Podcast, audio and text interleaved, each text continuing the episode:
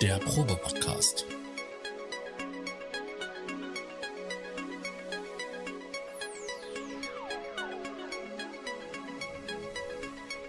Ein Podcast beim gemütlichen Talk im Proberaum.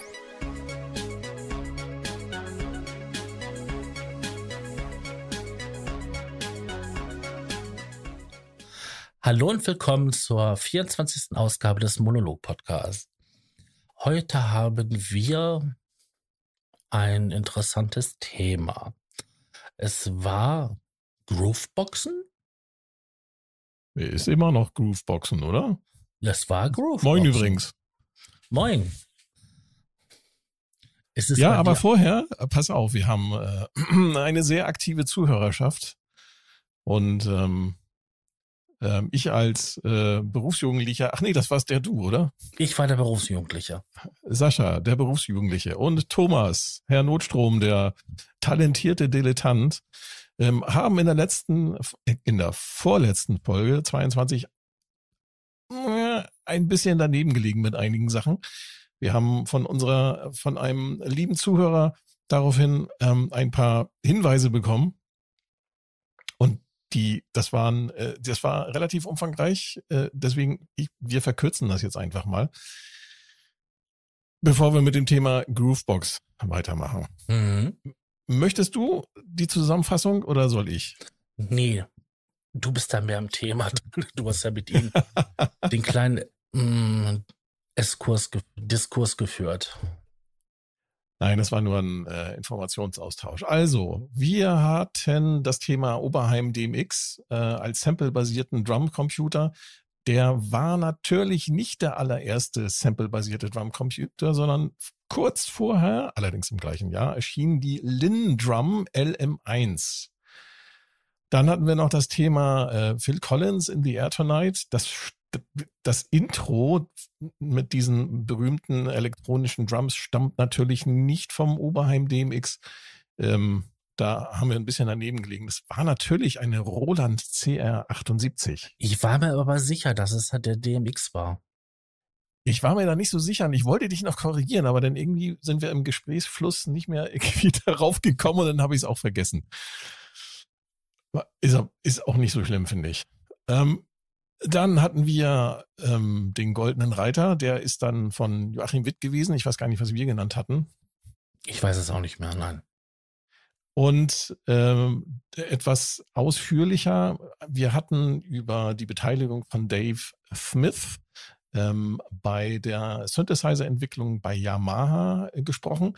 Der Dave Smith hat tatsächlich bei Yamaha für einige Zeit gearbeitet, allerdings nicht zeitgleich mit den Geräten, die wir genannt haben, SY22 äh, und AN1X, sondern äh, ein bisschen später, aber die Vorarbeiten quasi, die er dort für Yamaha geleistet hat, ähm, das hat man dann tatsächlich von Yamaha-Seite und übrigens Yamaha hat ja auch die Rechte an Sequential gekauft damals.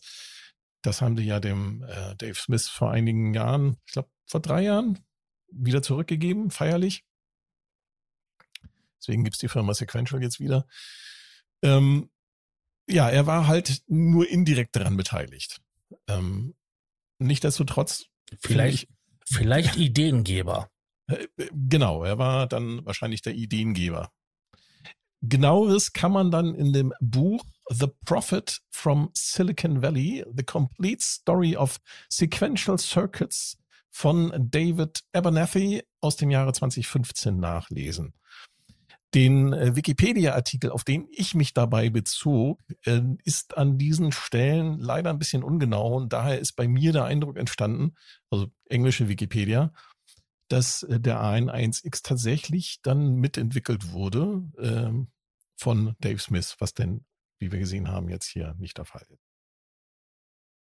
Ähm, was war noch?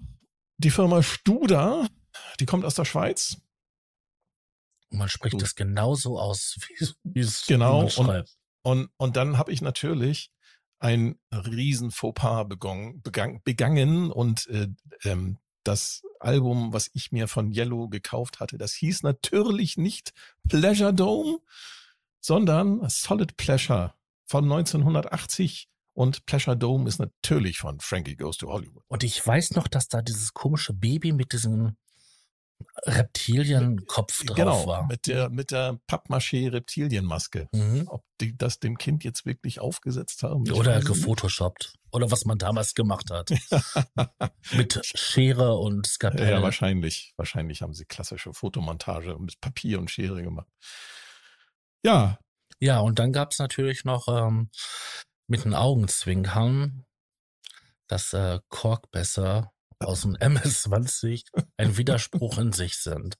Das ist aber schon ein ziemlich deeper Insider, also. Das glaube ich auch. Ja, ähm, abschließend möchte ich noch gesagt haben zu der Sache mit äh, Yamaha und ähm, Dave Smith.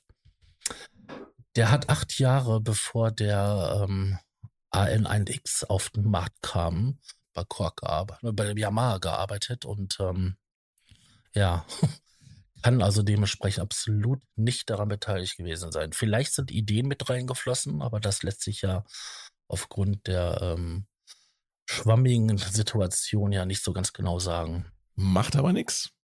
Dies und das heißt, er klingt trotzdem klasse. ja, ich habe ja so einen Abkömmling vom AN, AN1X und ich muss sagen, ja, das ist toll. Sascha, das ist eine tolle Überleitung zu unserem Hauptthema, Grooveboxen. Mhm. Ähm, bevor du gleich von deinem AN200 erzählst, ich möchte mal aus Wikipedia zitieren, was mhm. der Begriff für die Hörer, die gar keine Ahnung haben, wovon reden die, Groovebox, was ist denn das für ein Blödsinn, der Begriff Groovebox, äh, deutscher Wikipedia-Artikel, wurde von Roland mit der MC303 1996 geprägt. Man bezeichnet damit meist eine Kombination aus Sampler oder ROM, Sampler, Schrägstrich, Synthesizer, Sequencer und Drumcomputer. Also, wenn ich das mal kurz ins Deutsche übersetzen kann, das ist eine eierlegende Wollmilchsau ja. aus musikalischer Sicht gesehen. Das Konzept wurde stetig weiterentwickelt. Heute sind Grooveboxen oft vollwertige Produktionszentralen. Vor allem zur Produktion von Elektro, Techno, House und Hip-Hop sind diese Geräte beliebt. Aber auch die Indie-Troniker-Gruppen wie Duo 505 verwenden Grooveboxen. Ich habe von der Truppe noch nie was gehört. Es gibt einen Link dazu. Ihr die Zuhörer können den ja mal selber nachgucken. Geschätzt wird an Grooveboxen von vielen die intuitive Bedienung, die Unabhängigkeit vom PC bzw. Tonstudio und die unmittel unmittelbare Eingriffsmöglichkeiten in das Abspielgeschehen und so weiter und so fort. Was ich ganz niedlich finde, dieser Artikel scheint ein bisschen älter zu sein. Also es sind zwar aktuellere Geräte mit aufgeführt, aber nur von der Firma Roland. Ähm, alles andere ist dann doch ein bisschen älter. Also dieser Artikel ist auch nicht gut gealtert, sag ich mal. Der wurde äh, 2007 das erste Mal eingestellt. Äh, die letzte Editierung war 2021, aber trotzdem seitdem sind eine ganze Menge an Grooveboxen äh, dort auf den Markt gekommen und haben denn hier leider ähm, nicht ihren äh, ihre Anwendung äh, ihren Niederschlag gefunden. Das ist aber auch nicht schlimm. Das macht nichts. Ähm, bekannte Beat und Grooveboxen sind zum Beispiel Roland D2, Roland MC303, MC09, MC307, MC505, MC808, MC909, MC, und das sind die neuesten, die aktuellsten Geräte, MC101 und MC707. So, mhm. dann gibt's noch welche von Korg, es gibt noch welche von Yamaha, es gibt welche von Electron, da haben wir auch schon mal drüber gesprochen, es gibt von Native Instruments und was ich erstaunlich finde, Syndstrom Deluge, so heißt er, so wird es, glaube ich, ausgesprochen. Ähm, das ist ein äh, australischer Hersteller, der kann ich gleich nochmal was drüber erzählen, der eine Groovebox äh, gebaut hat vor einigen Jahren. Ähm, ich glaube sogar, ich will mich jetzt nicht aus dem Fenster lehnen, aber ich glaube Kickstarter finanziert. Und ähm, gar nicht mal so schlecht. Äh, da gehen wir aber gleich nochmal drauf ein. Hier wird Yamaha AN200 erwähnt. Mhm. Sascha, erzähl doch mal. Also ich habe ja im Endeffekt habe ich ja zwei ähm, Geräte von Yamaha, die halt unter der Rubrik Grooveboxen fallen. Einmal oh, den, mehr hatten sie auch fast nicht. Ne? Nee, die hatten den RM1X, dann den ähm, RM7000 oder war das? R genau, das RS. RS, RS 7000. Ja. RS 7000. Den hatte ich mal. Dann hatten sie dann ähm, so ein Zwischending, das war mit, mit Sample-Einheit, diese SU 700. Mhm. Ja, und dann ähm, gab es noch irgendwie den SU 10, dann 200 und AM 200 und DX 200. Nicht zu verwechseln, äh, Quatsch, nicht zu verwechseln, sondern nicht zu vergessen, ähm, die grandiosen Sequencer mit kombinierter Rompler-Engine QY70 genau. und QY100 und total stylisch äh, DJX ja. und DJX2B Beatbox. Ja. Die Dinger hießen tatsächlich so. Ähm, mhm. Wenn man sich die angeschaut hat, sah das so ein bisschen wie so ein auf ähm, ja, Kinderspielzeug gemachte äh, ähm, ähm, Musiktröte. Tischtröte, nee, Tischhupe. Tischhupe, Tischhupe. Tischhupe, den Begriff habe ich gesucht. Also wirklich bunt äh, bis zum geht nicht mehr und mit vorgefertigten Pattern, die man dann quasi bei der Beatbox, also bei dem DJX2B, tatsächlich auch von CD, äh, die mitgeliefert wurde, abspielen konnte. Und dann konnte man das, was dort von der CD gespielt wurde, so ein bisschen scratchen und äh, auch so ein bisschen verändern mit den äh, eingebauten Effekten und so.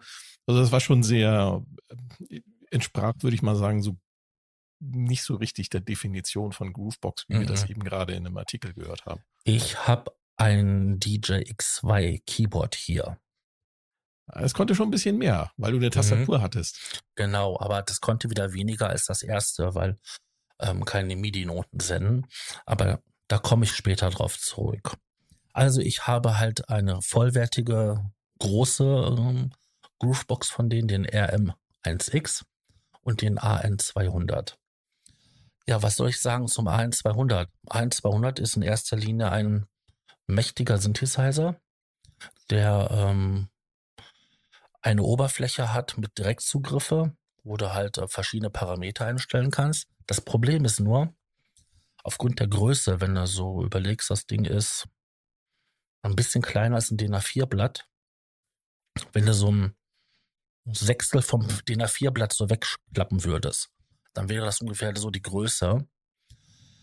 Ähm, ja, ähm, du musst quasi diese Software installieren und so einen Editor damit du halt vollen Zugriff hast. Jetzt ist das Ding ja schon ein paar Jährchen alt und wenn du das mhm. heute verwenden willst, äh, musst du Glück haben, dass du da irgendwie an die Software drankommst. Mit viel Glück kannst du es installieren. Ansonsten gibt es auch schon freie Editoren dafür. Heißt das, Sie haben einfach nur so ein paar äh, wichtige Synthesizer-Funktionen unter der, äh, quasi in der Editor-Software äh, nur zugänglich gemacht oder konnte man die, kann man die auch über einen, äh, ich sag mal, über einen MIDI-Controller, zum Beispiel in der DAW, Ableton Live oder ja, klar, das Cubase würde, fernsteuern? Das würde auch gehen, aber wirklich komfortabel ist es, wenn du halt eine angepasste Oberfläche daran hast. Weil Du hast, das kennst du sicherlich ja auch von den am großen, um, ähm, von den AN1X, dass du ja diese ähm, erweiterten Hüllkurven hast, die so extrem langsam ähm, vor sich hinschwingen können. Mhm. Also die kannst du ja verschieden einstellen, ob das jetzt nach Sekunden geht oder nach, nach Takten. Ähm, ich weiß gar nicht, welche Trigger es da noch gibt. Auf jeden Fall kannst du das ja so machen, dass er, glaube ich, bis zu 16 Takte halt ein so ein Durchlauf läuft. Und ähm, das, das kannst du nur vernünftig halt einstellen, wenn du dann die ähm, Editor-Software verwendest oder halt ähm, am Gerät kannst du das auch noch per Hand aufzeichnen. Ja, das ist der einzigste Nachteil. Ansonsten hast du eine, eine schnelle Oberfläche, worauf du auf wicht die wichtigsten Punkte Zugriff hast. Was man sagen muss, ist, äh, die Synthese-Engine, die dort verbaut ist, ähm, das ist dann ein halber A1X, auch mhm. die halbe Stimmanzahl. Ich weiß nicht, ob sie dort an der, an der Synthese auch noch ein paar Funktionen eingespart haben, das weiß ich nicht. Aber äh, man hat noch zusätzlich zu dieser, zu dieser ähm, virtuell analogen, also zu der subtraktiven Syntheseform, die dort verbaut ist, hat man dann auch noch ähm, so ein bisschen Rompler, ne? Das ja, drei ich, Parts. Das sind dann äh, nur Drums oder sind da auch noch anderes? Noch nee, andere du hast, ähm, es sind drei Tracks, die du quasi frei belegen kannst. Ähm, da ist alles Mögliche drin, also verschiedene Bässe. Da hast du sogar auch ein paar Klänge drin, wie halt Klavier und so, was du halt so ein bisschen brauchst. Und unter anderem halt auch eine sehr große ähm, Auswahl an ja zu dem Zeitpunkt aktuellen ähm, Drum Sounds. Naja, 808 und 909, das geht ja, glaube ich, immer. Ne? Ist auch heutzutage noch. Ja, die Frage ist ja immer nur, wie fett sie sind. Die Geräte kamen übrigens unter der ähm, unter dem fancy Namen, ne? also Roland hatte ja hier das ähm, den Namen Groovebox äh, mhm. für sich als Marketingbegriff und äh, Yamaha musste natürlich dann äh, kam ein paar Jahre später mit diesen Geräten auf den Markt und haben das dann Loop Factory genannt. Genau, weil du ähm, quasi alles nur aus 16 ähm, 16 ähm, Steps Pattern aufgebaut hast, also 16 Noten, also 16 Takte. Genau, 16 Takte ist das richtige ja, ganz Wort. genau. Da gab es auch keinen, es waren 16 Takte maximal möglich und ähm, hatte denn, äh, hat denn der, ich sage immer hatte, du hast ja das Gerät noch, hat der AN200 denn die Krankheit von dem äh, RM1X und von dem RS7000, dass man den Sequencer bei einem Moduswechsel, sprich, wenn man von Play in Record wechseln möchte, ja. also von, muss man den Sequencer stoppen. Das mhm. war meiner, meiner Erfahrung nach damals das größte Manko an den äh, Yamaha-Geräten. Übrigens auch Roland MC303 konnte das auch nicht.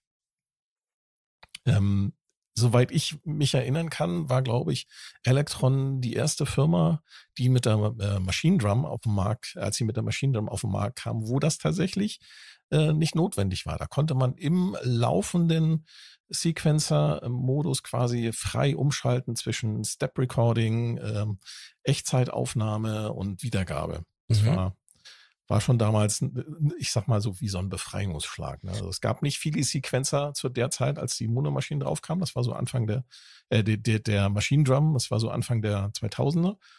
Gab nicht viele Sequencer, die das konnten. Echtzeit. Ich umschalten. kann mich da noch an eine Diskussion erinnern im Sequenzerforum, wo es halt darum ging, ähm, dass man das halt bei vielen Geräten halt schmerzlich vermisst, diese Funktion. Und ähm, es gefeiert hat, dass man das ja bei den Korg-Geräten ähm, machen konnte. Ähm, mit Korg-Geräten meinst du die neueren Korg-Geräte? Also ja, es gab ja auch diese erste Elektron-Serie. Genau. Dann halt die, die, die Zweier, diese blaue und die rote. Die, die, die Electribe, meinst du? Ja, Electribe-Serie, genau. Genau, Electribe, ja.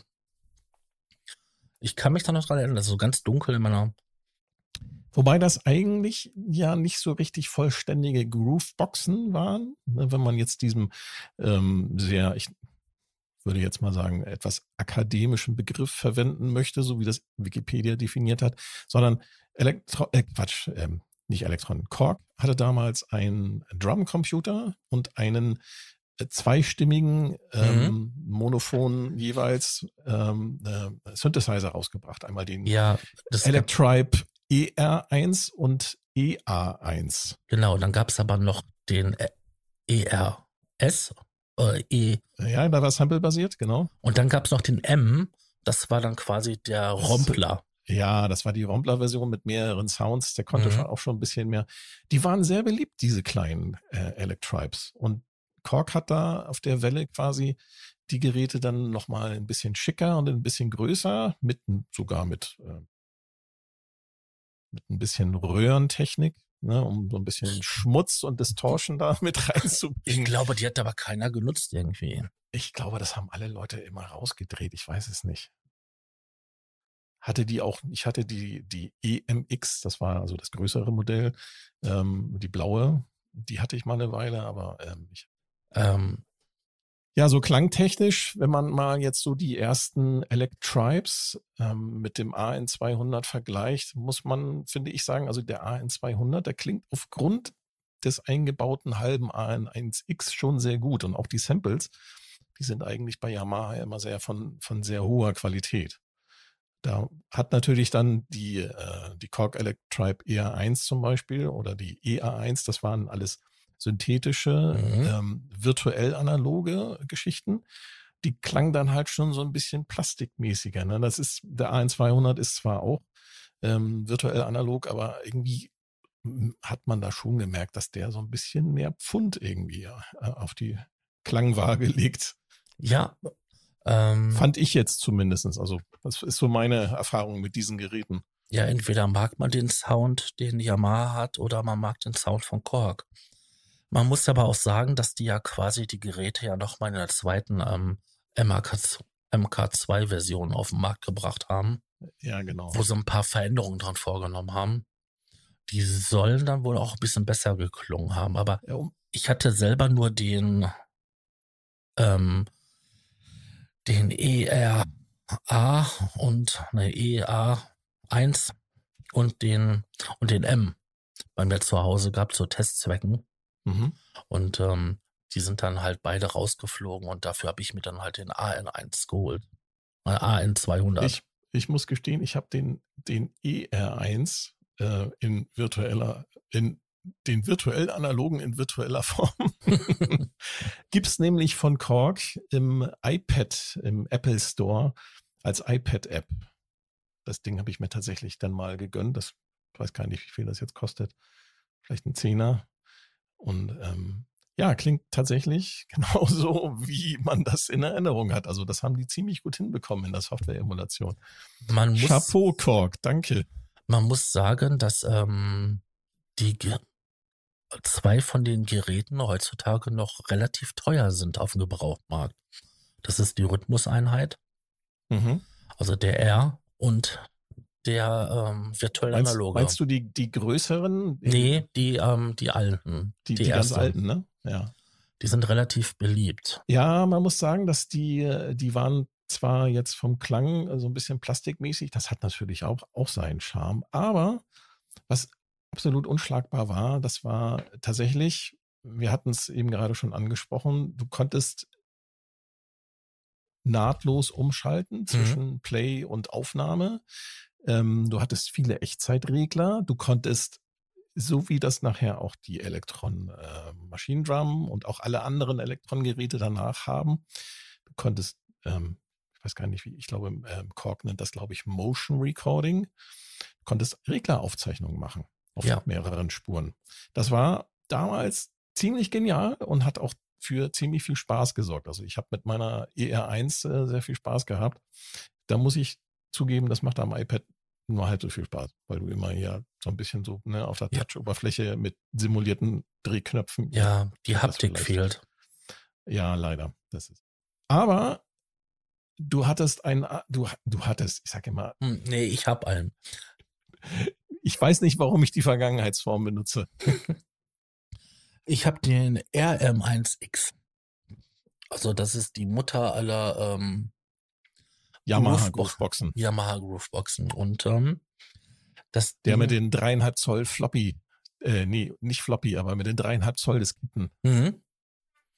Ähm, das haben die ja relativ lange gemacht. Das ist ja auch noch im eher im Der QY äh, 100 hat das, glaube ich, auch noch. Mhm. Der hat das, dann der äh, SU700 hat das. Ich meine, wer lädt dann schon 64, nee. 64 Giga, äh, 64 Megabyte äh, Samples Per Diskette. Von Diskette, ja, ja. Kann man machen, aber dann ist man auch wirklich das Disk-Jockey, wie wir immer gesagt haben. Mhm. Das ist übrigens nicht der QY100 mit Diskettenlaufwerk, sondern der QY700. 700. Also das, das größte Gerät mit, der, mit den Tastaturtasten, wie von so einer äh, Computertastatur. Ja, sieht heiß aus, das Gerät. Also die ist, ist aber, ähm, ich hatte ähm, mal einen, äh, einen Bekannten, der hatte das Gerät und der war nicht so begeistert. Ja, die Ober so, so, kompliziert zu bedienen. Er ja, war sehr enttäuscht. Ich fand die Oberfläche sah immer heiß aus. Ja, auf jeden Fall ähm, hast du dann deine Datenablage auf Diskette gehabt. Richtig. Heutzutage wechselst du das ja gegen ein ähm, simuliertes Diskettenlaufwerk aus. Hast du das bei dir machen lassen? Nee, das habe ich noch vor. Ich suche da nämlich noch nach einer optimalen Lösung. Entweder ähm, Flashkarten oder halt ähm, USB-Stick. Ähm, zwei Sachen fallen mir jetzt so noch zu dem zu der Thematik ein, nämlich ähm, Yamaha hat dann damals äh, noch etwas sehr Schlaues gemacht.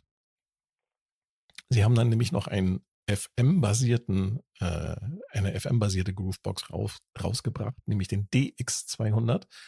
Da steckt dann ein vollwertiger DX7 drin. Mhm. Der ist sogar patch-kompatibel. Das heißt, man kann auch DX7-Patches reinladen und hat damit eine, äh, eine sehr große Preset-Library. Äh, Nachteil, wie auch schon bei dem AN200, um an alles ranzukommen, brauchst du natürlich, ähm, um das gut bedienbar zu haben und alles wirklich programmieren zu können, diesen Editor. Genau. Man muss sogar sagen, du kannst das Soundboard, also die Engine von den AN200 und von den DX200 gegenseitig austauschen, weil die Oberflächen zum Bedienen exakt eins zu eins sind dann hast du quasi der, der Kasten um diese Soundkarten ist quasi nur ein Controller. Ja, Wahnsinn. Mhm. Und da Leute ja gerne diese Soundkarten haben, um sie halt in andere Synthesizer reinzustecken, ähm, werden frevelhafterweise diese Dinger als Teilespender benutzt, um halt an die ähm, Karten dran zu kommen, weil die sind nämlich ja. identisch mit den Karten, die halt in andere Yamaha-Geräte reinkommen. In den Yamaha CS, äh, CS6X mhm. kamen die Dinger rein, in den EX5, glaube ich, konnte man die auch Ja, reinbauen. dann den Motiv. Der, da passen die auch rein? Mhm. Also in den Aber ersten, in die, in die älteren, in die ersten. In den ersten Motiven. Ja, okay. Ja, da, das ist im Prinzip, äh, merkt man dann da, dass die Firmen, wenn sie dann so ein bisschen äh, größer werden, dann halt auch versuchen, dann möglichst effizient zu arbeiten. Ne? Ja. Dass da ihre, ihre Entwicklungskosten wieder reinholt und ähm, die arbeiten dann mit modularen Systemen. Das sieht man ja jetzt aktuell, aktuelles Beispiel an Roland, wie sie dann mit dem, mit dem Boutique-Geräten da ähm, quasi äh, ne, sich eine digitale Plattformen geschaffen haben und dann halt die Geräte einfach mit anderen Reglern oder mit neuen, mit, ja. neuen Synthe mit, mit, mit programmierten Synthese-Engines ausstatten. Aber eben, wenn man dann in die Geräte mal reinschaut, da steckt dann überall mehr oder weniger entsprechenden äh, Revisionen natürlich, ne, Mark 1, Mark 2 und so, ähm, eigentlich immer dasselbe drinne, was äh, an DSPs.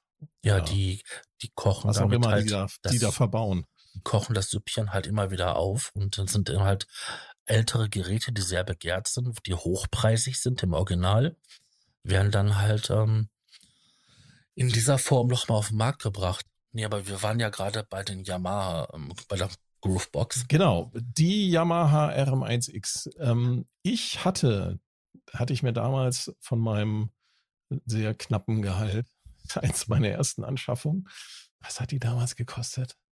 Ich glaube, 2000 Mark. Die Yamaha RS7000 mhm. mit Smart Media Card Speicherung. Mhm. Kennst du mhm. die Dinger noch? Ja, die kenne ich noch, die Karten. Fürchterliche Dinger. ja, genau. Die waren sehr flach.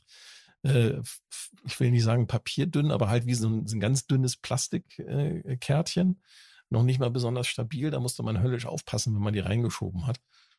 Da passte auch nicht viel drauf, aber der RS7000, das war quasi äh, wie ein RM1X, mehr oder weniger identischer äh, Sequencer. Mhm. Ich glaube, ein paar mehr Spuren und er konnte Samples. Genau, das war als, als ob man den RM1X und den SU 700 zusammengebracht hätte und dann halt ähm, als ein Gerät verkauft hätte.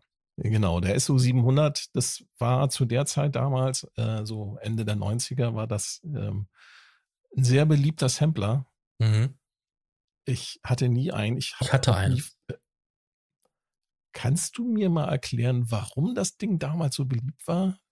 Alle, alle in allen möglichen äh, damals vorhandenen Foren haben alle Leute von dem SU äh, 700 geschwärmt. Ich habe das nie verstanden. Du hattest ähm, eine, ein Gerät gehabt, das automatisch geloopt hat, also zumindest, zumindest auf acht Spuren.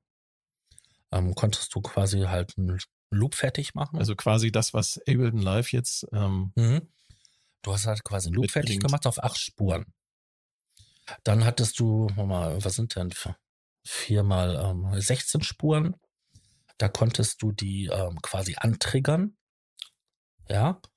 Also wenn du dann in die Sequenzer quasi getriggert hast, dann lief das Ding einmal durch und dann hast du wieder angetriggert, dann lief der wieder. Also so quasi wie so ein One-Shot, ne? Aber halt mhm. angesteuert. Und das konntest du dann quasi Start- und Endpunkt setzen.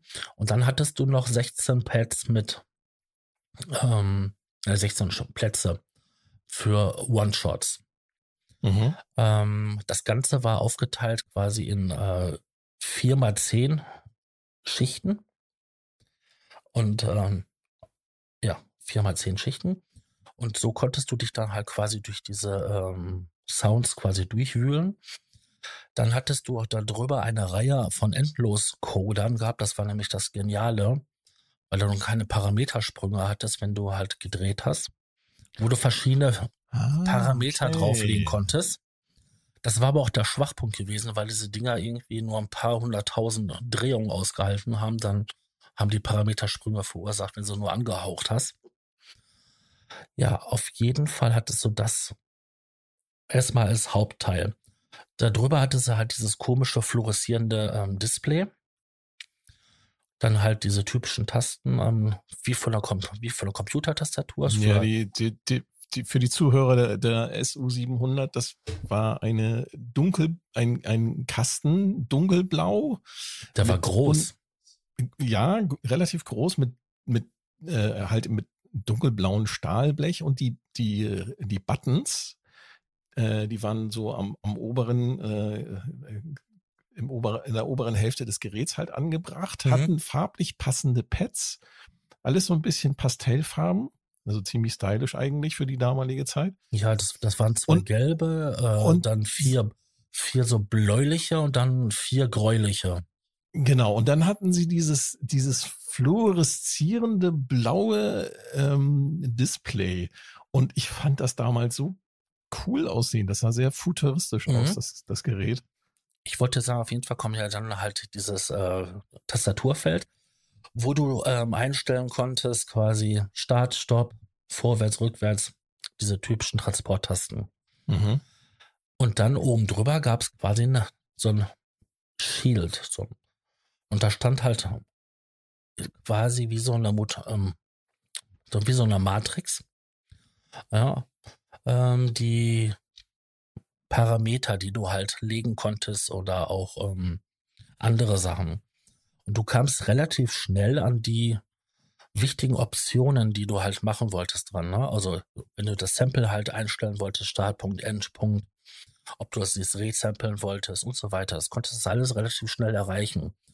Und weil du das alles so schnell erreichen konntest, konntest du damit ja auch schnell produzieren, aber auch schnell, wenn du in der Live-Situation warst. Mhm. Der einzige Nachteil, und das ist bei allen ähm, Yamaha-Geräten gewesen, die langsame Ladegeschwindigkeit, sei es über Diskette oder auch über Discasi-Anschluss. Also, das war ja dieser Asbach uralter Anschluss. Und, und er hatte einen Ribbon Controller. Ich habe hier mir mal ein Foto geholt. Mhm. Die, die Reglerreihe ist im unteren Drittel und die Gummipads sind direkt darunter. Und das Display, die Regler und die Gummipads sind alle farblich passend zueinander geordnet. Genau, das war total genial. Also es war so sofort ja. optisch erkennbar. Und das ist dann, glaube ich, wenn man so im Club irgendwie so im Halbdunkeln da irgendwie äh, seine Musik machen möchte vor Publikum und das ist so ein bisschen schummrig. Das ist natürlich schon ganz gut, weil man kann das dann relativ gut erkennen. Ne? Und das Ding war robust. Ja, das hatte. Ja, das sieht schon so aus, ja. Der hatte Metallboden und oben war halt, es war zwar Kunststoff, aber das war sowas von massiv gebaut. Und die gesamte Elektronik war, ähm, also die Mutterplatine auf dieser Metallplatte verschraubt. Also das Ding war robust bis zum Gehen nicht mehr. Und du konntest diese typischen Yamaha-Erweiterungen reinmachen. Also, wenn du den gekauft hast, das Ding war abartig teuer, ähm, waren da halt quasi nur ein Stereo-Eingang, ein Stereo-Ausgang. Und das war's. Du musstest die SCSI-Karte, also das, die Erweiterung, mhm. dass du halt ähm, CD-Laufwerk und halt äh, Festplatten anschließen konntest, halt zusätzlich kaufen. Und ähm, mehr Ein- und Ausgänge. Da gab es auch eine Erweiterungskarte für. Dann hattest du, glaube ich, acht ähm, analoge Ausgänge, dass du dann quasi die einzelnen Spuren rausrouten konntest auf verschiedene Wege. Und du hattest digitale Ein- und Ausgänge. Mit anderen Worten, ein richtig geiles Produktionswerkzeug für DJs.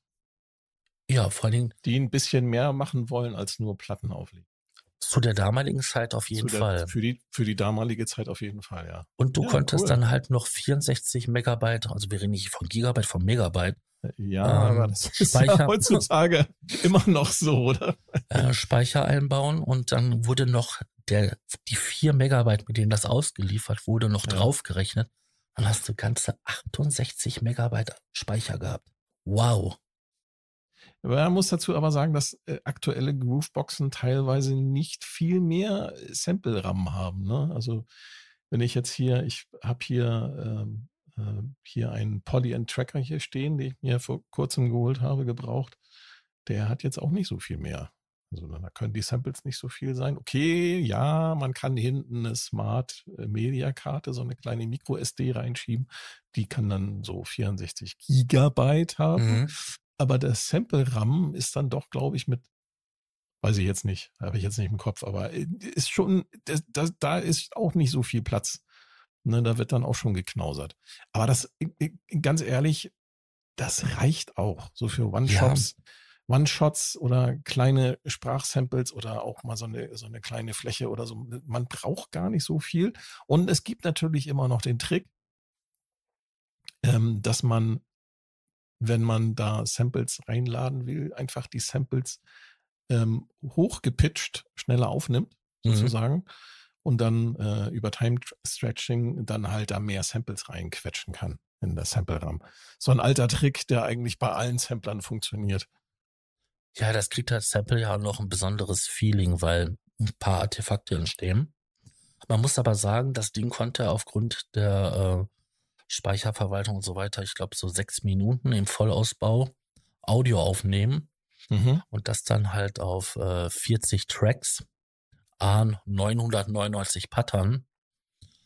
Also da konntest du wirklich viel mitmachen und ähm, du hast ja auch nicht ähm, tausendmal den gleichen Basssound reingeladen, sondern vielleicht zwei oder drei und dann konntest du halt 40 Tracks damit machen. Nur das Speichern war halt äh, wirklich eine Katastrophe. Ja, das, ich glaube, dann, da hat man dann meistens immer zwei Geräte gehabt oder halt irgendwie was anderes, ein CD-Player oder keine Ahnung, äh, was damals halt aktuell war. Aber man hat halt wahrscheinlich dann noch ein zweites Gerät dabei gehabt. Ich schätze mal einen Plattenspieler, um halt so, ne, die Ja. Ladezeiten irgendwie zu Wenn du- überbrücken. Wenn du während eines Live-Sets mal nachladen musstest, dann musstest du irgendwas ha anderes haben, was weiterspielt. Also, Ja, genau. Ja. weil dann konnten echt mal zehn Minuten lang das Gerät ausfallen, ne? Ja. Ja. Das zu denen, also, das war der SU 700 oder das SU 700. Ich bereue es, dass ich den heute, ich bereue es wirklich, dass ich ihn verkauft habe, weil ähm, ich bin da relativ schnell auf gute Ideen gekommen, die ich dann halt anderswo weiter ausgearbeitet habe. Mhm. Das ist nämlich auch so ein Punkt bei den Grooveboxen, dass man da sehr schnell irgendwelche Ergebnisse hat, die man dann ähm, dank Export im MIDI-Standardformat dann woanders weiterverarbeiten kann. Wobei, um jetzt mal so auf die aktuelle Zeit zu kommen, wir mittlerweile im Jahre 2022 ein relativ großes Angebot an Grooveboxen haben. Wobei in der Preisklasse, ich sag mal so um die 300 Euro, gibt's tatsächlich nicht allzu viel, muss ich Mhm. sagen. Da gibt es von Novation die, äh, die, äh, die Circuit, Circuit Tracks und Circuit Rhythm. Äh, Circuit Tracks ist, äh, Rompler basiert, nee, ist nicht nur Rompler basiert, es hat einen Teil mit Rompler, hat aber auch ähm, virtuell analoge äh, Engines, zwei Stück aus der Ultranova. Kann auch MIDI-Sequencing, ist im Prinzip die, wie auch schon damals ähm, äh, wie dein RM1X ähm, vom Prinzip her. Nur halt alles ein bisschen moderner, alles ein bisschen schicker. Ähm, was gibt's denn noch so in der 300-Euro-Klasse? Da fällt mir eigentlich darunter, da bist du dann schon bei den 100 Euro. In der 100-Euro-Klasse, da fallen mir dann jetzt tatsächlich nur noch die Korg Volkas und von Teenage Engineering, das ist dann unter 100 Euro, die kleinen äh, Pocket-Operator-Dinger ein, ne? Mhm. Also hier so PO12, PO32 und wie sie alle heißen. Da gibt's ja, ja aber dann kannst du auch noch sagen, Dutzende von.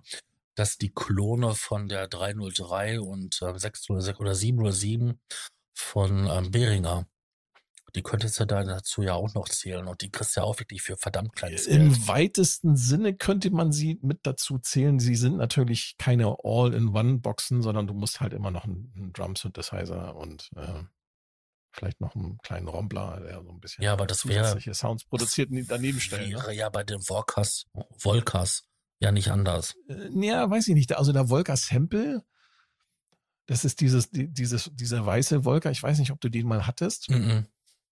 Ähm, das ist schon eine relativ ähm, kompakte kleine Groovebox. Also wenn man die mit entsprechenden Samples füttert, die, man, die kann übrigens nicht selber samplen, sondern muss halt die Dinger ähm, über Audio-In reinladen, ganz oldschool, mhm, ganz wie beim C64 mit der Dataset. Mhm.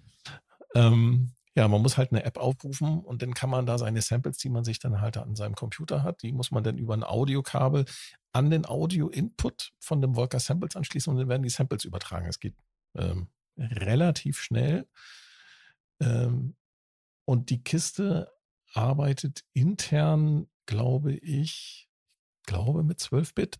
Ja. Das macht so den Charme von diesem Volker Sample aus, dass der halt nicht mit, mit HiFi 16-Bit arbeitet, mhm. sondern ich, ich weiß jetzt nicht, wie viel Kilohertz das sind, aber ähm, er arbeitet halt nur mit 12-Bit. Und das macht halt so ein bisschen den Charme aus von diesem Volker Sample. Und du kannst da wirklich, wenn du dein, dein, dein Sample-Material gut auswählst, kannst du damit komplette Tracks fahren. Klar, ich meine, das ist ja der Vorteil eines Samplers das geht natürlich dann mit den äh, mit den äh, 303 Klons, mit der äh, mit dem Volker Bass oder mit dem Volker Keys ist das nicht so einfach. Das ist dann doch schon ein bisschen. Mhm. Das meinte ich ja. Ähm, ja, und dann was gibt's denn noch so? Ich glaube, dann äh, dann geht's schon los, ne? Ab 400 Euro, da geht's dann los äh, mit mit den mit den mit der Konkurrenz, ne? Also da kommt dann die Roland MC101, das wäre die kleinste. Mhm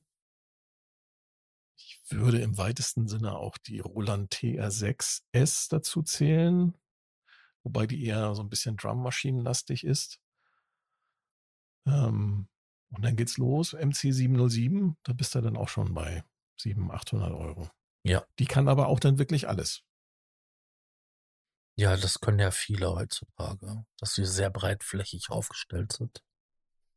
Die Elektronenmaschinen, die sollte man natürlich nicht auch unerwähnt lassen. Da wäre dann, das wäre auch so 300 Euro Klasse. Ähm, Model Cycles ist ähm, so ein bisschen äh, FM-basiert, hat aber auch noch andere Syntheseformen. Da ist auch noch so ein bisschen Wavetable mit dabei. Da haben die sich nicht so genau zu geäußert, was jetzt tatsächlich da drin werkelt.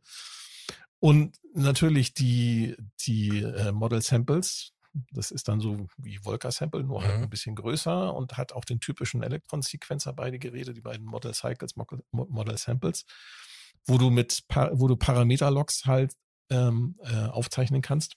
Also Motion Recording, wie Korg das nennt. Die Korg Electribes gibt's immer noch. Das ist dann die ja. Korg Elect Electribe 2. Da gibt's ja mittlerweile sogar Hacks, Software-Hacks, ähm, so dass man sich aus seinem ähm, aus seinem äh, Electribe 2 Sample mhm. äh, quasi so eine, auch so eine eierlegende Wollmilchsau mit Sampling und mit äh, virtuellen analogen Synthesizern und Rompel-Sounds äh, und so bauen kann, was sogar diese, diesen, diesen, diesen VA-Part ein bisschen aufbohrt und zusätzliche Synthese-Features mit einbaut, zum Beispiel ja, FM. Da gibt es zum Beispiel so einen Fun Fact. Das fing ja damit an, dass irgendjemand herausgefunden hatte, dass man die Firmware von den einen auf den anderen spielen kann. ja, genau. Und ja. so quasi aus dem ähm, Sample-basierten Modell halt quasi das ähm, Rompler-Modell machen konnte und wieder so rückwärts. Und dann haben sich die Leute hingesetzt, ich meine, die ähm, sind ja sowas von kreativ und haben schon solche Sachen gebastelt, dass sie halt da ähm, irgendwelche Mods haben, ähm, angepasste Firmware, die dann halt ähm, die Geräte halt dementsprechend erweitern um der Funktionalität so viel halt der Prozessor, der da drin sitzt, halt hergibt. Jetzt fehlt in diesem ganzen Herstellerreigen, den wir hier schon mal erwähnt haben, fehlt natürlich jetzt einer. Und ich habe in den diesen Wikipedia-Artikel über die Groovebox mal in die Versionsverlauf reingeschaut und auch so ein bisschen in die Diskussion. Es existiert tatsächlich dort eine Diskussion darüber, ob die Akai MPC jetzt eine Groovebox ist oder nicht. Standpunkt ist, der Wikipedia-Autoren, nein, ist keine Groovebox. Dem würde ich aber mittlerweile wirklich widersprechen, weil die Akai MPC One und wie die äh, Geschwister davon, MPC Live und MPC äh, Keys gibt es jetzt ganz neu, ist vor kurzem auf den Markt gekommen, also eine MPC mit Tastatur, würde ich dem widersprechen, weil das mittlerweile vollwertige, voll ausgestattete Produktionswerkzeuge sind mit virtuellen Synthesizern, mit ganz viel Sampling, mit ganz viel Sequencing-Funktion. Ich weiß nicht, ob die sogar nach Hause telefonieren können, keine Ahnung. so wie die Native Instruments Maschine Plus. Ja. Die kann ja mit Native Instruments über WLAN reden, um sich da die Packs zu holen. Ähm, aber äh, ich, ja, deswegen habe ich so ein bisschen geschmunzelt vorhin, als ich den, äh, den Wikipedia-Artikel vorgelesen habe. Es ist also, nicht mehr so richtig Stand der Technik, was dort beschrieben wurde. Insofern ist aber auch okay. Also wir einigen uns darauf, dass bis zu einem gewissen Punkt die MCPs fantastische ähm, Produktionswerkzeuge waren, um Beat zu bauen, weil es waren Sampler. Es waren Sampler gewesen, die hatten, ja. Die hatten dieses tolle ähm, Grid mit den äh, 4x4 äh, Feldern, wo man drauf rumtrommelt. Fingerdrumming mit hervorragend zu spielenden Pads. Genau. genau. Anschlagdynamisch und ähm, also der, ein sachter Anschlag war ein leiser Ton, mit voller Power draufgehauen, war dann halt ja, ein sehr lauter Ton. Und die Sampling-Qualitäten, die sind auch nicht zu verachten. Also äh, nicht, ja. nicht, es gibt schon, es hat schon seinen Grund, dass viele, viele, viele, viele, viele, viele, viele, viele Künstler, Musiker und auch Hobbymusiker und talentierte Dilettanten und jung gebliebene, äh, was warst du noch, Sascha? Berufsjugendlicher. genau, und Berufsjugendliche ähm, sich eine MPC geholt haben zum Samplen. Und zwar von alten Schallplatten, was auch mhm. immer ihnen da unter die Finger gekommen ist, weil du diese Sample-Bearbeitungsfunktion mit dem Sample-Chopping, also auf Pads ein längeres Sample aufnehmen und dann automatisch auf Pads verteilen lassen und die Dinger dann über Fingerdrumming halt zu spielen, das ist schon ziemlich genial und das können die Dinger auch heute immer noch richtig gut. Ja, wie gesagt, das, ich wollte ja nur so auf die Historie hinaus. Ähm, viele, viele Hip-Hop viele Hip-Hop-Sachen sind und Style und Hip-Hop an sich ist dabei eine ganz wichtige Rolle, weil ähm, viele ja, Produzenten ja, aus dem Bereich lieben ja. diese Dinger. Ähm, mir waren sie immer zu teuer gewesen für das, was sie konnten. Auf jeden Fall hat Al-Qaida halt auch einen Standard geschaffen, was äh, bei anderen Samplern ähm, dann ja langsam Einzug gehalten hat. Ja, das, das, das ist das Interessanteste, wenn man sich diesen ganzen Groovebox-Markt sich jetzt mal anschaut. Ähm, sind diese All-in-One-Geräte, die haben sich alle gegenseitig so ein bisschen befruchtet. Ne? Jetzt mhm. haben die aktuellen Modelle von Roland, die haben sich ganz viel bei Electron abgeschaut, was so Parameter-Locking angeht. Ähm, und umgekehrt, ne? Also du findest äh, in, in, in jetzt dem neuesten Gerät von Electron okay, das war jetzt, ist jetzt kein Sampler, aber hier bei der, bei der, bei dem Elektron Rhythm, mhm. wie die Schweden sagen, bei dem Rhythm, ähm, hast du auch die Pads, wie bei der MPC. Also, die haben sich da alle gegenseitig so ein bisschen befruchtet und das ist äh, eigentlich auch das Coole. Also, wir haben hier die freie Auswahl jetzt. Ich glaube, man hat einfach aus der Vergangenheit ähm, die Rückschlüsse gezogen. Ja, das fing genau. halt bei den ähm, ersten ähm, MCs ähm, an von Roland. Ähm, da gab es ja immer wieder mal so, ja, das ist nicht gut und das ist nicht gut. Acht Parts reichen nicht, 16 Parts sind besser, um komplexere Arrangements zu machen. Und so hat sich das halt ähm, entwickelt, weil ähm, die Hersteller schauen ja auch links und rechts, ähm, was die Konkurrenz macht und übernehmen ja gerne das, was gut ist. Die ähm, Frage, die sich bestimmt jetzt für mancher Zuhörer stellt, so Mensch, ich will Musik machen. Soll ich mir so eine Groovebox holen? Die Antwort darauf ist, wie immer, Es kommt drauf an. Es kommt drauf an, definitiv. Wie will ich arbeiten? Was will ich machen? Was will ich für Musik machen? Wie will ich arbeiten? Das ist äh, genau, äh, und ich glaube, das ist, das ist das Schwierigste für, für, für, für einen Neueinsteiger in dieses ganze Thema zu beantworten. Da muss man halt immer schauen, ne? auch was so das eigene Portemonnaie so bereit ist, dann herzugeben. Mhm. Ne? Du kannst dann nämlich viel Geld versenken äh, für Geräte, für Blödsinn. die, die, ich, die, die nur, dich weiterbringen. Zoom, äh, wie hieß das Gerät? Äh, das also die Firma Zoom, ähm, bekannt für unter anderem äh, Multitracker ähm, und ähm, so kleine Aufnahmegeräte, die haben eine Groovebox rausgebracht, die Zoom Arc bla irgendwas hieß. Boah, das ist ganz an mir vorbeigegangen. Die, die hatte die Form eines UFOs. Oh ja. Also. Hm. das war so ein rundes Gerät mit, mit Reglern drauf und auch mit, ich glaube, auch mit Pads und da war so ein, so ein Leuchtring drumherum. Mhm. Ja. das war dann das war dann der Sequencer irgendwie. Mhm. Und den konntest du auch abmachen. Äh, und ich weiß nicht, ob das dann mit Bluetooth oder äh, weiß nicht, wie die, wie die das gelöst haben, wahrscheinlich. Äh, konntest du halt äh, abmachen und konntest dann damit irgendwie rumspiegeln und da war auch äh, mit, mit Bewegungen, konntest du dann den, die, den Sequencerlauf beeinflussen. Ja. Wer, wer Lust hat, möge mal auf YouTube sich den ähm, YouTube-Kanal von Herrn Audiopilz anschauen. Ja, der ist super. Der Herr Audiopilz hat eine YouTube-Reihe, die nennt sich Bad Gear. Mhm. Da testet er dann Bad Gear und Better Gear. Ähm, und er hat dort diesen Zoom Arc hat er getestet. Also so aus retrospektiver Sicht. Und hat das tatsächlich, hat tatsächlich festgestellt, dass die jetzt gar nicht so schlecht war. Aber ich finde es vom Konzept ja schon sehr, ja, sehr eigenartig. Man muss ja sagen, zu dem Zeitpunkt hatte ja auch Yamaha experimentiert doch mit ihren, ich weiß gar nicht, wie das Ding hieß.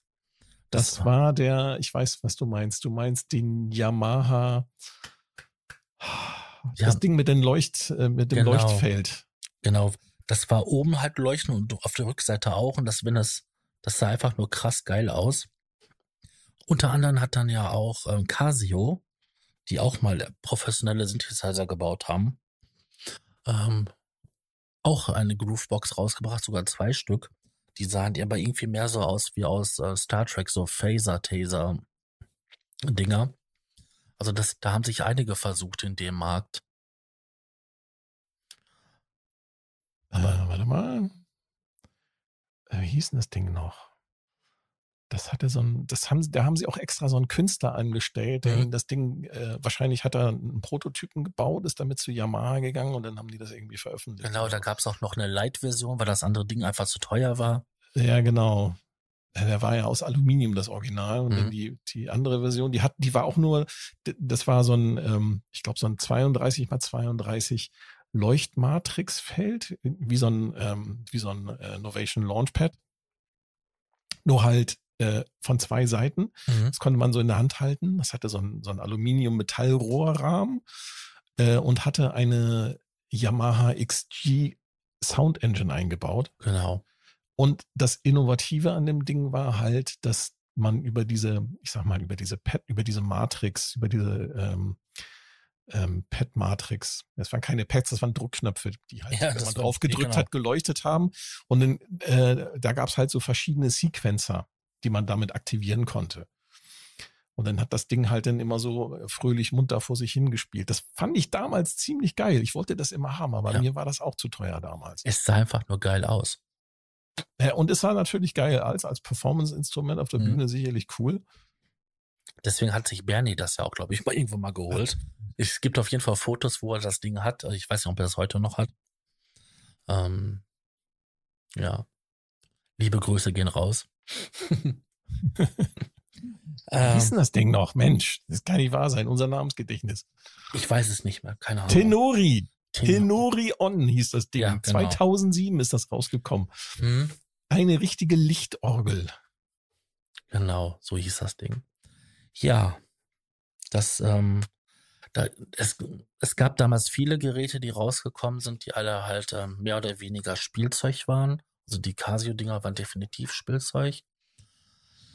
Ähm, auch hier die, ähm, wo wir mit angefangen haben, mit der ähm, DJ XB, ist im Endeffekt auch Spielzeug, weil du hast zwar ein bisschen Möglichkeiten, was zu machen, aber der Sequenzer ist begrenzt. Ähm, du hattest, glaube ich, du hast ja gesagt, du hast das DJX Keyboard. Mhm. Der hatte, glaube ich, hatte der MIDI out?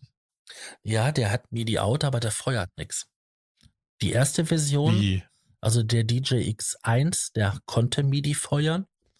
Der zweite hatte das nicht gehabt. Der war reinweg die MIDI-Schnittstelle nur zur Kommunikation mit den ähm, Editor, wo du dann halt ähm, per äh, SysEx, also ein spezielles ähm, Datenformat, ähm, die Patterns austauschen konntest, also abspeichern und ähm, reinladen. Also das war, was das angeht, total äh, kacke. Also da wärst du mit einem Einser äh, wesentlich glücklicher geworden. So, jetzt muss man dazu sagen, ja, ich habe ja so ein bisschen gelästert äh, über dieses DJX. Ne? Das ist ähm, halt, man könnte sagen, ein Groove Home Keyboard. Äh, ne, wie man so das klassische Home Keyboard kennt, das Entertainer Keyboard, mhm. nur halt mit Groove Sounds. Äh, Sehr elektronisch lastig. Ja, in dunkelblau gehalten mit weißen Drehreglern und teilweise roten und schwarzen äh, Gummi Druckknöpfen mit einer 10er Tastatur. Ja, das ist die 1er Standard-Display. Das ist die 1er Version, die, ich glaube, die andere Version sah jetzt auch nicht viel besser aus, oder?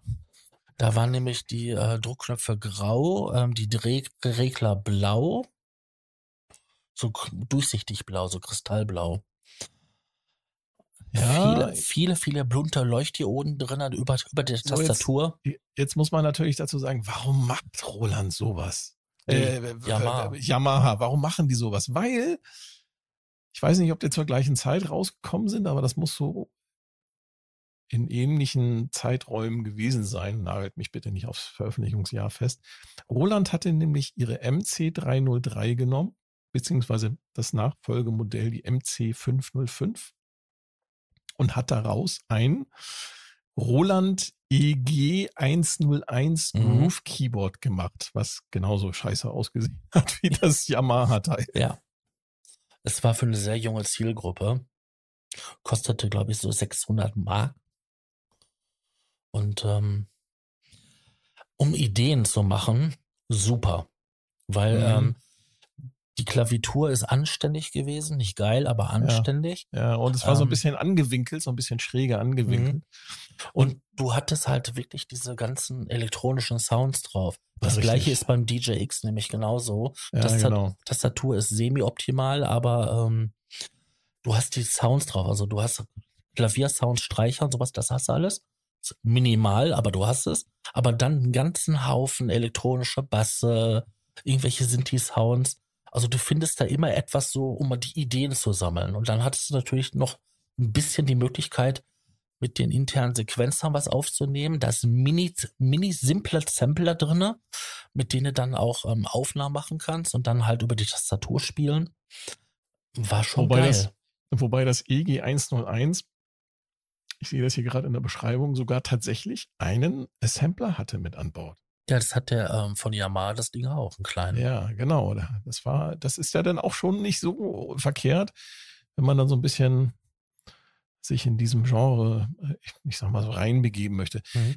Gibt es denn heutzutage, Sascha, gibt es denn Geräte, wo du sagen würdest, das geht so in die Richtung? So Einsteiger, Groove, Keyboard? Jetzt mal abgesehen von der Akai MPC Keyboard, was meiner ja. Meinung nach schon sehr pro, profimäßig ist. Auch vom Preis her mit 2000 Euro. Ja, 2000 Euro ist definitiv Profi-Equipment. also Semi-Profi. Also mir fällt da tatsächlich nee, also nur die Innovation-Geräte ein. Also wenn, wenn jemand jetzt sagt, Mensch, ich will eine Groovebox haben, ich habe Bock drauf, so ein bisschen elektronische Tanzmusik zu machen oder so eines aus den anderen genannten Genres. Man kann damit bestimmt auch Ambient-Musik machen.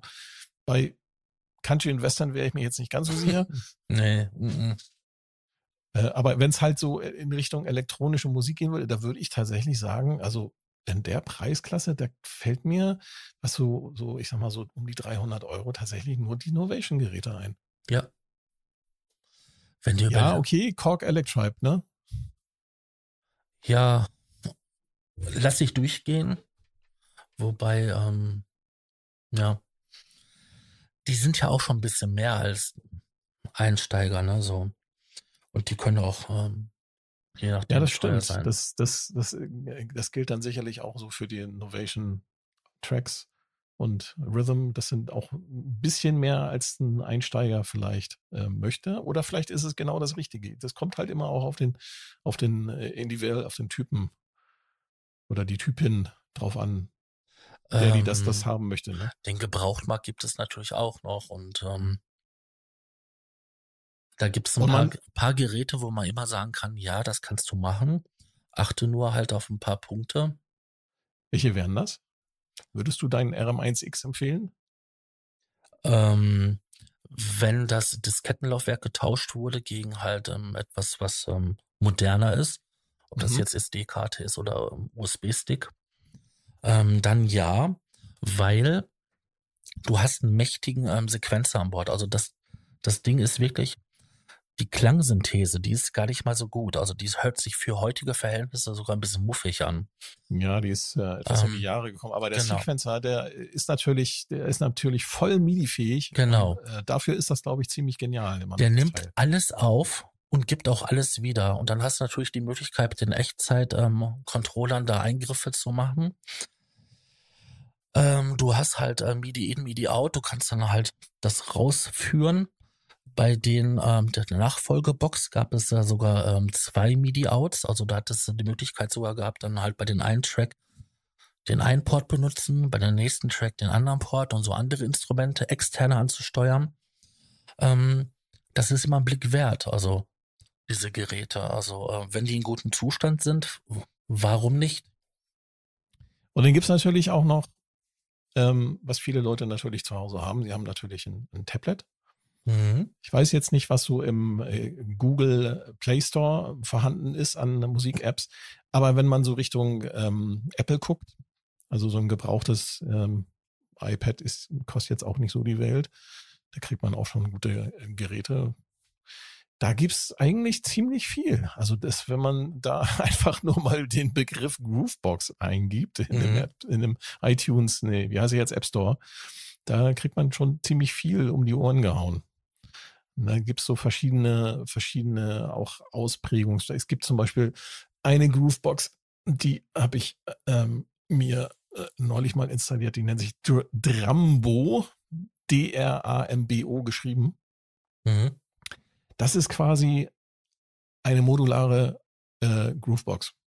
Man kann da relativ viel ähm, beliebig miteinander modulieren, verschalten, äh, sequenzieren, vorwärts, rückwärts laufen mhm. lassen, mit Samples, äh, mit Synthesen arbeiten. Das ist sehr gut gemacht. Also wenn man einfach mal so vielleicht einfach nur mal gucken möchte, dann ist das vielleicht schon gar nicht so verkehrt. Und dann gibt's natürlich auch von Korg reichhaltig an Auswahl, ne, die genannten Electribe. Electribes von Korg, die gibt's als ähm, iPad-App es gibt das Korg Gadget. Das ist ähm, fast schon eine vollständige Produktionsumgebung. Ja, äh, ich, da fehlt nicht mehr viel. Also ähm. ist aber relativ, wie gesagt, ist halt immer alles relativ preiswert, wenn man jetzt natürlich den Preis von einem Tablet nicht mit dazu rechnet. Ähm, und man kriegt von allem auch Einsteigerversionen und Demo-Versionen, kann einfach mal reinschnuppern. Und dann mhm. gibt es natürlich noch massig, ganz viel, was ähm, kleinere Entwicklerfirmen. Also ich habe den ähm, Android-Markt habe ich jetzt nicht so im, im Kopf, weil bis vor ein paar Jahren war das ja so gewesen, dass ähm, auf Android nicht so viel möglich war, weil es da einfach technisch ein paar Schwierigkeiten gab. Und ähm, das hatte dann halt die Apple-Seite ähm, wesentlich besser im Griff ähm, dass da einfach ähm, diese Echtzeit-Sound Engine besser funktionierte. Deswegen war lange Zeit lang der Android-Markt da einfach nicht interessant. Weil es einfach, du konntest keine komplexen Synthese machen, ohne dass da irgendwelche große Latenz auftrat. Ja. Und ähm, deswegen, da habe ich nie so wirklich drauf geguckt. Also ich verwende mein Handy halt zum um, surfen und telefonieren und nicht zur Musik machen. Deswegen habe ich das auch nie so wirklich interessiert. Es gibt ja auch noch ähm, Software auf dem PC oder halt auf dem Mac. Da sind ja auch einige Sachen dabei und da ist zum Beispiel Reason. Reason war. Der Klassiker. Reason war mal wirklich sowas, eine aufgebohrte Groovebox. Ist heute wesentlich mehr. Ist genauso wie bei ähm, Fruity Loops und heute, äh, ich glaube, Fruity, war das Studio? Ja, ne? Ich weiß gar nicht, wie Fruity Loops heute mm, heißt. Fruity, Fruity Loops, ähm, Fruity Loops, warte mal. Ja, die mussten sich umbenennen, da gab es einen Namenskonflikt. Äh, Imageline FL Studio, FL Studio. Fruity Edition. Genau. 99 Euro, lebenslange free, freie Updates, garantieren neueste Version. Das fing auch mal quasi wie so eine Software-Groovebox an mit ähm, Pattern-Programmierung, also mit ein paar Knöpfe drücken.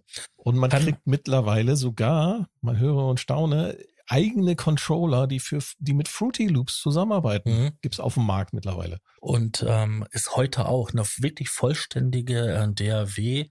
Ähm, kriegt man, wie, wie man gehört hat, für kleines Geld und ist unwahrscheinlich mächtig. Wird fälschlicherweise immer noch von manchen Leuten belächelt. Ich weiß es nicht warum. Komischerweise ist Reason da anders. Da, oh ja, mit Reason arbeiten ist toll, aber mit Fruity Loops ist halt scheiße. Äh, Verstehe ich nicht. Ja, das wäre auch noch eine Möglichkeit, um halt ähm, da reinzuschauen, weil diese Anfänger von Fruity Loops sind ja immer noch da drinne. Ja. mein Neffe ähm, hatte sich äh, vor ein paar Jahren angefangen für Musik machen zu interessieren und er hat mir dann erzählt, so, ja, ich will Beats machen und so. Und ich habe ihm dann so verschiedene Sachen so angezeigt. So, hier, guck mal, das ist Ableton Live. Guck mal, da kannst du hier äh, Loops mitbauen. Das ist doch für Hip-Hop genau richtig. Oder hier hast du äh, eine Korg Electribe. Ne? Habe ich ihm vorgeführt und so. Und ähm, er ist dann tatsächlich bei Fruity Loops hängen geblieben. Und das ist auch bisher das Einzige, was er benutzt. Er hat sich dann nochmal irgendwann so einen kleinen Microcorg dazu geholt, um äh, auch noch mal so ein bisschen äh, ja, Hand, Hand, Hand anzulegen. Haptik. Aber ja. so im Prinzip macht er mit Fruity Loops macht er eigentlich alles. Also das äh, macht er da seine Hip-Hop-Tracks. Mhm. Das scheint so in seiner kleinen äh, Community da in Berlin, scheint das auch ganz gut anzukommen, was er da so macht. Also man kann damit ähm, durchaus viel Spaß haben. Und ich mittlerweile ist das tatsächlich, wie du schon sagst, ist das eine ernstzunehmende, eine ernstzunehmende DAW. Genau. Und darüber sollten wir auch noch mal ein Thema machen, wo wir halt uns mit verschiedenen ähm, DAWs, digitalen Audio Workstations beschäftigen und sie anschauen. Richtig. Ja. Das Thema Grooveboxen. Wir könnten dann noch, glaube ich, ja. noch mal eine Stunde länger dran hängen, weil wir haben zum Beispiel alternative Groovebox-Konzepte noch gar nicht gestreift. Ich will das nur mal kurz aufzählen, bevor wir denn hier äh, die Kiste zumachen. Äh, es gibt zum Beispiel kleine Firma 1010 Music, da gibt es die Blackbox, ist ein kleiner, unscheinbarer Kasten, hat aber äh, mächtig viel Power, kann von der Micro-SD-Karte streamen, kann mhm. loopen, hat einen Sequencer, äh, ist auch nicht so teuer. Also wer sich dafür interessiert, mag das mal anschauen. 1010 Music, 1010 Music geschrieben, Blackbox. Dann äh, kann man natürlich auch sich so einen kleinen äh, Groove-Modular-Synthesizer zusammenbauen mit verschiedenen Drum-Modulen, mit einem kleinen äh, modularen, äh, mit einer Synthesizer-Stimme drinne und hat dann quasi so eine wirklich hands-on ähm, äh, Groovebox. Ja. Ist dann preislich natürlich auch ein bisschen höher, aber es ist alles äh, dann auch beliebig austauschbar und man kann damit auch, glaube ich, sehr viel Spaß haben. Ja, und äh, so geht's, glaube ich, weiter. Dann gibt's noch so kleine Hersteller, ähm, ähm, ich und mein Namensgedächtnis, die mir jetzt nicht ja. einfallen, aber die so kleine, so kleine Keyboards, Teenage Engineering. Teenage Engineering, ja. Die haben auch lustige kleine Geräte, die meiner Meinung nach als Groovebox durchgehen könnten. Mir fällt da der OPZ, der OPZ, wie man hier in Deutschland sagt, fällt mir da ein. Oder der OP1 oder der ganz neu, der OP1 Field. Ähm, ähm, und so weiter und so fort. Diese Geräte, die aussehen wie ein Taschenrechner, die darf man nämlich auch nicht vergessen von Tende. Oh, denn du meinst den Polyend Tracker? Ja, die haben doch da so einen ganzen Haufen Geräte. So Ja, weil du, OP. weil du, weil du Reason gesagt hast, fiel Ja. mir äh, ein, die ganze Tracker-Geschichte hier mit dem Poly and Tracker, den müsste man eigentlich auch als Groovebox zählen. Stimmt. Ich wollte noch mal bei ähm, Teenage Dingsbums da Engineering, Du meinst bei den kleinen Bei den- Pocket-Operatoren. bei der Pocket Orator. Das sind für mich auch Grooveboxen, weil du hast ja ne, einen Track, der macht Absolut. dies, einen Track, der macht dies. Absolut. Du hast Da welche, gibt die es- können samplen. Da gibt es aber einen ganz besonderen und der ist quasi synchronisierbar mit der ähm, Software dieses- Microtonic Microtonic. von der Firma Sonic Charge. Das ist mein Lieblings äh, Ja, das ist ein Drum äh, Synthesizer VST, genau. den ich seit seit gefühlten 200 Jahren äh, Ähm. benutze. Genau, der lässt sich synchronisieren mit dem PO32, mit dem Pocket Operator. Wobei der Entwickler hat da, ich habe mal ein Interview mit ihm gelesen, da hat er äh, erzählt, er musste tatsächlich, der ähm, Microtonic ist ja, äh, glaube ich, achtstimmig. Korrigiert mich, wenn ich falsch liege. Äh, gerne an die E-Mail-Adresse von Lautfunk, die Sascha dann nachher hier reinschneidet. ähm, da gibt es verschiedene Kontaktmöglichkeiten. Das können wir gleich mal aufzählen. Er hat äh, tatsächlich der Entwickler von Sonic Charge, ähm, das sind, ist, ist, sind zwei Brüder. Und äh, der, den einen, den sie interviewt haben, hat erzählt, sie mussten tatsächlich von acht Stimmen runter samplen und mit viel Rechentricks äh, irgendwie das Ganze auf diesem kleinen Mikrochip von Teenage Engineering da zum Laufen kriegen mit vier Stimmen. Mhm. Also man hat tatsächlich da dort dann nur vier Stimmen, aber äh, man hört es nicht. Ich finde auch das Konzept so interessant, dass man dann halt ähm, per Lautsprecher und dann halt ähm, das kleine Gerät in der Nähe vom Lautsprecher halten muss, damit er das dann halt aufnimmt, sein kleines Mikrofon. Ja, dann kommt dann wie, halt wie, wie früher halt C64. Das ist wie beim Volker Sample, ne? Das ist ja, Ja. das gleiche. Ich finde das total klasse. Geht auch mit dem Kabel übrigens. Man muss es nicht äh, über das Mikro machen. Geht auch mit dem Mhm. Kabel. Okay, Im das, Audio, wusste über in. das wusste ich nicht. Ja, ähm, was haben wir sonst noch? Ja, das, also äh, ich glaube, wenn wir so ein bisschen suchen und ein bisschen überlegen, ich habe ähm, hab mir so ein paar Gedanken gemacht bei der Vorbereitung, aber ähm, ich glaube, mehr können wir jetzt in der Kürze der Zeit auch nicht weiter aufzählen, sonst, wie gesagt, wir landen sonst bei zwei Stunden. Ja. Vor allen Dingen, wenn man das halt mal wirklich ausarbeiten würde, ähm, welche Vorteile, welche Nachteile und so, da kommst du wirklich, ähm, Grooveboxen sind mittlerweile ein Riesenthema. Ähm, bei der Softwarelösung ist mir was eingefallen. Native Instruments Machine. Ja, Maschine. Ähm, ursprünglich eine, eine, eine Controllerkiste, die nur mit Verbindung mit dem Computer funktionierte. Mhm. Mittlerweile gibt's die ja auch standalone. Ich weiß gar nicht, wie sie heißt. Heißt sie dann live? Nee, die heißt dann einfach nur Maschine Plus. Okay, Maschine Plus. Ähm, war ein Will tolles, aber nach Hause telefonieren.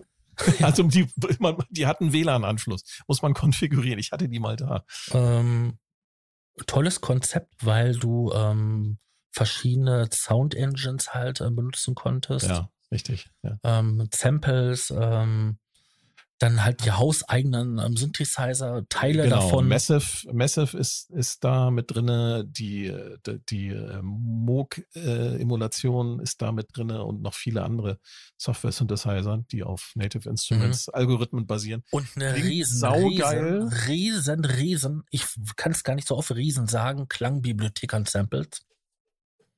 Ja, käuflich zu erwerben, Mhm. genau.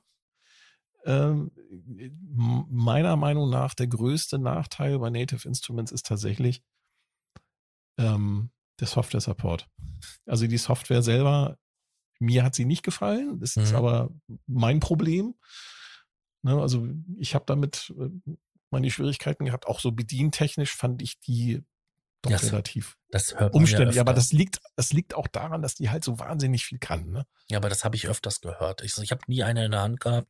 Werde ich auch höchstwahrscheinlich nie. Um, weder das Standalone-Gerät noch die Software. Gibt es auch in unterschiedlichen Ausführungen. Also man muss nicht die große Maschine Plus kaufen. Es gibt auch eine ganz kleine, glaube ich. Ich weiß gar nicht, Maschine Intro oder wie heißt die? Weiß nicht. keine Ahnung, Maschine. Hier, komm, gehen wir mal ein. Onkel Google, was sagt er? Ja, Mikro, Maschine Mikro, Mikro. heißt die. Hm. Das ist das Einstiegsgerät. Das ist dann auch ohne Displays oder so. Da sind dann nur so ein paar Pads und so ein paar Knöpfe zum, zum Fernsteuern. Ist, ist dann halt äh, dieser USB-Controller. Ja. Aber das reicht ja auch vielleicht schon. Ja. Man sieht und auch man hört, dass halt die Welt der Grooveboxen Boxen ähm, mittlerweile wirklich sehr groß ist und vielschichtig. Ähm, angefangen von ganz einfachen Geräten bis super komplexen. Bis zum vollwertigen Groove Keyboard von Arkai für 2000 Euro, mit mhm. dem man äh, eine, komplette, eine komplette Produktion fahren kann. Ist also. Und auch noch andere Geräte ansteuern und aufnehmen und tralala und schieß mich tot. Und ich habe gehört, gerüchteweise, und ich glaube, damit können wir dann diese Sendung auch abschließen, dass die Firma Ableton gerüchteweise auch an einem Hardware-Only-Gerät arbeiten soll. Mhm. Aber das Gerücht geht schon seit vielen Jahren um. Insofern würde ich darauf nichts geben. Ja. Es ist da, wenn es da ist. Wenn es da ist. Gut. In diesem Sinne schalten Sie auch nächste Woche wieder ein. Ja, nächste oder? Woche gibt es ähm, keine. Ah, Urlaub. Du bist im Schalten Urlaub. Sie auch nächstes Mal wieder ein, mhm. wenn es heißt, Sascha. Ja, wir machen den Probe-Podcast. Beim lockeren Talk aus dem Studioraum. Der talentierte Berufsjugendliche und der dilettantische äh, Anfänger. Nein, wie war das? Keine Ahnung. Alles Gute, vielen Dank. Ich sage Tschüss. Tschüss. So, halt, halt, halt, halt, stopp, stopp, stopp, stopp, stopp. Sascha als Berufsjugendlicher hat noch was vergessen. Ja, wir wollten ja noch sagen, wie man uns halt ähm, ein Feedback zukommen lassen kann. In den Shownotes ähm, steht einmal die Möglichkeit, dass man uns ein Audio-Feedback da lassen kann. Da kann man uns einfach anrufen. Das ist eine Telefonnummer, nicht klingt normale. Da ist ein AB geschaltet und dann könnt ihr euer Feedback hinterlassen.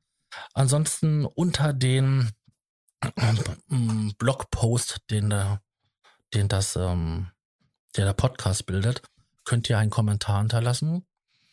Oder halt auch auf die hinterlegte E-Mail-Adresse. Und das ist ähm, ähm, s.markmann.gmx.net. Ja, das war's dann jetzt. Herr Raumwelle, es war meine ja. Ehre und ein Vergnügen. Dankeschön. Das gleiche gebe ich dir zurück. Tschüss. Tschüss. Der Probe-Podcast.